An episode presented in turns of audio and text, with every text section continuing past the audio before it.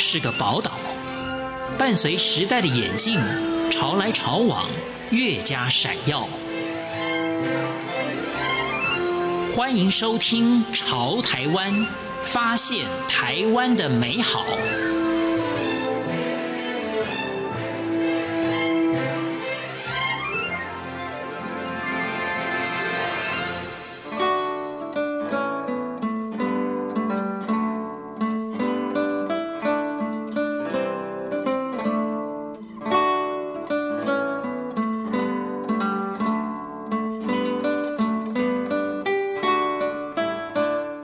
听众朋友您好，欢迎收听《潮台湾》，我是赵伟成。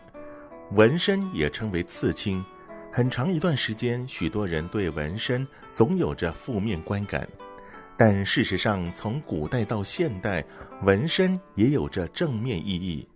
例如《孟子·公孟篇》提到了越王勾践剪发纹身以治其国，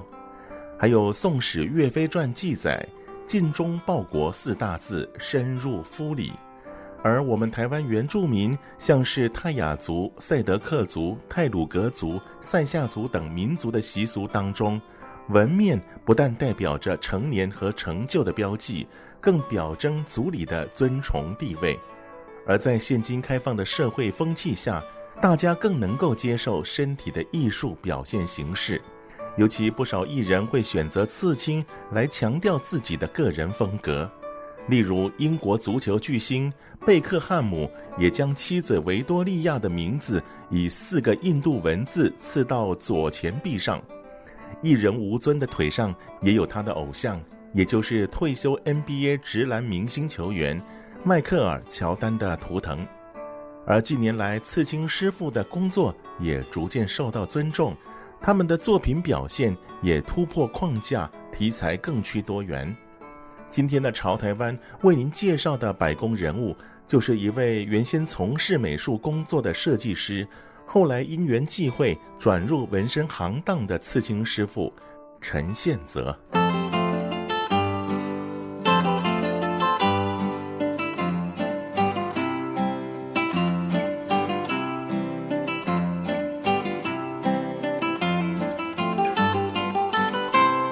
陈宪泽从小就具有美术才华，无论漫画、素描、水彩、油画都难不倒他。在就读美术科系期间，就代表学校参加各种美术比赛，拿了不少奖项。进入社会，也顺利地找到自己想做的工作——美工设计。陈宪泽的个性沉稳安定，也是他最大的特质。在同侪们还在半年换老板、一年换公司的日子里，陈宪泽在一家服饰公司一待就待了十来年，但是大环境的改变，服饰公司面临到景气不佳、成本压力的问题，不得不采取人力缩减策略。而陈宪泽的部门就是老板考量裁撤的单位。也因为陈宪泽十年来尽忠职守、表现优异，服饰公司老板始终觉得陈宪泽是不可多得的人才。于是建议陈宪泽再学一门当时流行的彩绘纹身技艺，由公司支付部分学费，陈宪泽才因此接触了彩绘纹身。当初我退伍之后，我哥跟我嫂子介绍有一家市区的服装店啊，服装店里面的美工设计，比如说他不是设计衣服，而是可能他的店面的那种折扣啊、POP 书写啊、那种文字啊。像几折啊几折那种，我是帮他做这一方面的美工设计。对，那在那家工作也待了快十年。那当然从门市生意好，一直到把公司开了之后，门市生意就比较差，还比较差。当然相对的，可能老板要有些店面会缩减，那就可能就不需要用到美工。对，然后那时候刚好有流行一种叫彩绘纹身，然后我那时候的老板也算对我不错，他就出一点钱让我去学。然后学回来在呃他的店面门口摆个摊位，然后接触到彩绘，那时候是暂时性彩绘纹身，然后画了一段时间之后，慢慢慢慢的才接触到纹身。而后因应时尚趋势、市场所需，陈宪泽再进一步学习纹身艺术。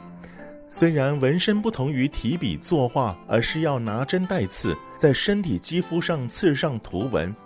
还好陈宪泽的美术基础和彩绘纹身的功底，加上心领神会，很快的就掌握到纹身的要诀和技术。刚开始是我，也是我哥，我嫂子那边认识的亲戚有做纹身，然后有去跟他请教讨教。那因为当时的某种状况来说，我还不允许让我去能够在那边待有什么一年半载啊，那么学习啊，没有办法，所以我必须要。呃，自己去请教他一些问题。那还好，我做了三五年的彩绘纹身，有这方面的底子，画画的底子。然后加上呃，我本身是本科系美工科毕业，所以呃，转为纹身会学习的会比较快。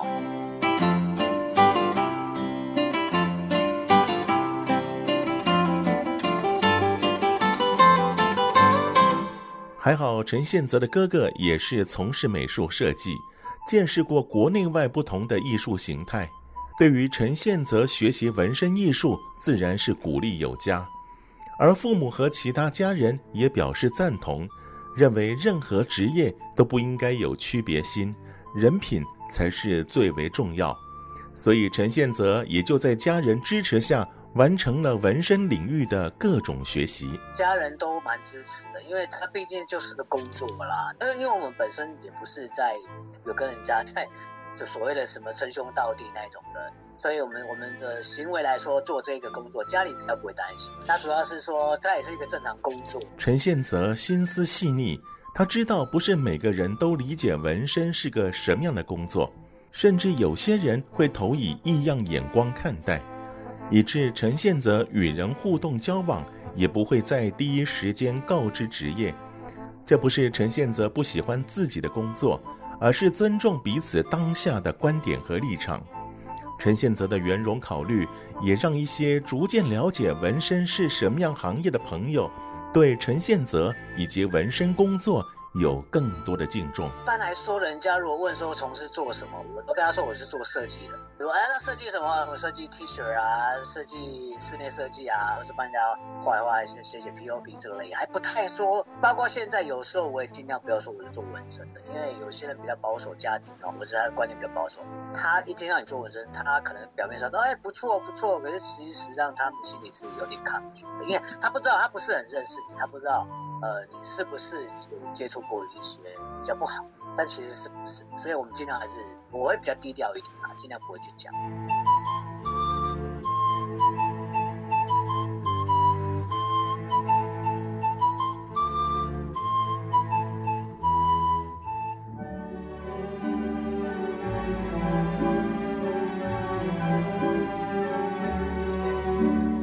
对于门外汉来说，纹身肯定是有难度的，毕竟使用工具不是纸笔。但对于专业人士，比方说陈宪泽，只要服务对象的身体和心情稳定，不能有过动的情况，那么进行刺青就游刃有余了。只是时尚潮流中的各种图腾，例如圆形、直线，这可是让陈宪泽更加小心翼翼。以防差之毫厘、失之千里的情况发生。像我最怕的是做到圆啊，或者是直线啊，因为那个你不可能拿圆规或是尺在客人身上画刺这样，画可以，但是你刺就不能用圆规啊，刺那么刺。那还有一些比较。比较可能它肉比较嫩的地方啊，那或者在刺的时候不能它乱动，会痛乱动哇，那个真的是就挑战比较大。尽管不同领域的流行所带动的各式各样图文刺青，成了给业界师傅不时出现的新挑战，不过对陈宪泽来讲，就读美工科系期间的训练，让他可轻而易举地将各种具象、抽象或者二 D、三 D 图样如实呈现，尤其是。三 D 立体的概念，还有光线、阴影的角度啊，还有线条啊，这方面的基本功真的对纹身来说帮助很大。尤其是有些做一些彩色立体图，那个你没有一些基本的透视概念的话，呃，在刺青的部分是很难表现出立体的效果。纹身图文的流行趋势，有时是因为明星、名人、媒体兴起的风潮，有时是宗教因素，有时是一个议题。亦或一个概念，这也是陈宪泽需时时刻刻关注新闻、掌握资讯的原因。我刚做纹身，那最流行的是图腾，那时候流行那像杜德伟身上那种简单的那种部落图腾，全黑呀、啊，部落图腾，那可能是龙的图案，或是呃玫瑰花的图案。然后慢慢这一段时间会流行哎精灵蝴蝶，然后这一段时间流行呃六芒星。然后有一段时间会流行那个经文、梵文啊、五条经啊那种的，然后现在又流行一些毛利图，像巨石强森身上那种毛利图。然后现在因为那王阳明又出名，出名的话可能就身上又开始转为那种传统日式传统的纹身，所以每一个阶段它的流行度都会不一样。其中也有因为皮肤伤疤而想借由刺青修饰美化的需求者。这使得陈宪泽格外注重与顾客的沟通过程。如果说已经有烫伤啊，或者是有那种车祸的伤疤，或者有些是要盖那个可能胎记之类的，它本身条件已经皮肤的条件不好，尤其是烫疤，烫疤你只要有受伤过，它皮肤就有凹凸不平。但是纹身的部分可以修复，或者是说让它遮盖到至少八成啊，八成效果都还不错。这个这个蛮多人来做，所以顾客如果问现在流行的是什么，陈宪泽总是回应：适合自己的才有意义。因为每个客人进来，我们说实在也并不是说跟他熟识或认识。每个人客人进来，有时候会问说：“哎，老板，你看我的样子适合刺什么？”那这个就有点难题了。那至于要刺什么，我们当然会讲一些现代流行的东西，但是原则上我不会去跟他讲这个东西，因为这个东西。讲出来不见得可能会是他要的，所以原则上纹身必须来说，一定要约时间做沟通，看他本身有没有喜欢哪一类型的，那我们会相对找一些相关图给他建议，那或者他提供一些他想要的图来去做呃相关的结合啊，再去绘制他喜欢的图。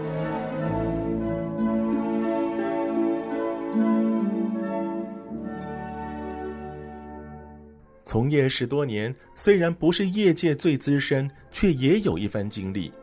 问陈宪泽对其他师傅的风格有何看法？他谦逊地说：“他熟悉的师傅都各有特色，而且都有令人称羡的特质。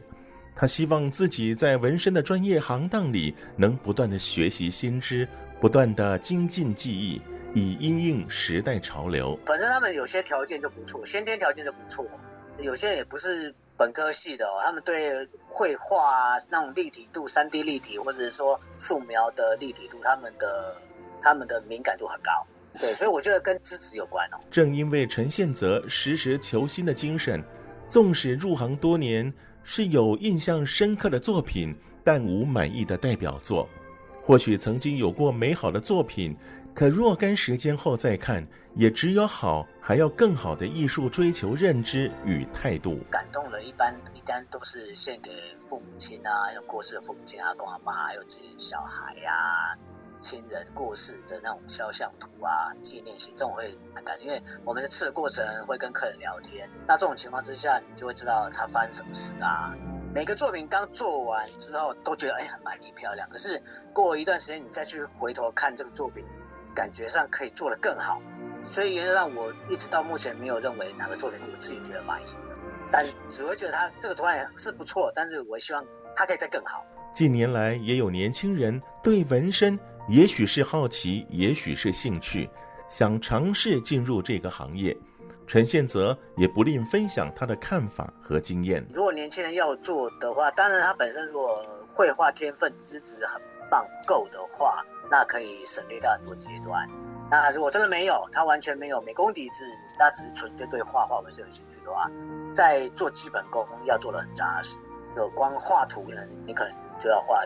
三呃三个月、半年、一年都有可能。再来就是时间，因为纹身这个东西哈，像我做十几年下来，我感觉我牺牲蛮多时间陪家人，其实说牺牲蛮多的一些。一些呃，当陪家人、小孩，那个还有跟一些朋友出去玩的时间，因为你必须要全神贯注在这个时间，而且有些客人他坐下来的时间，他不是一个小时两个小时完成，他可能五六个小时完成。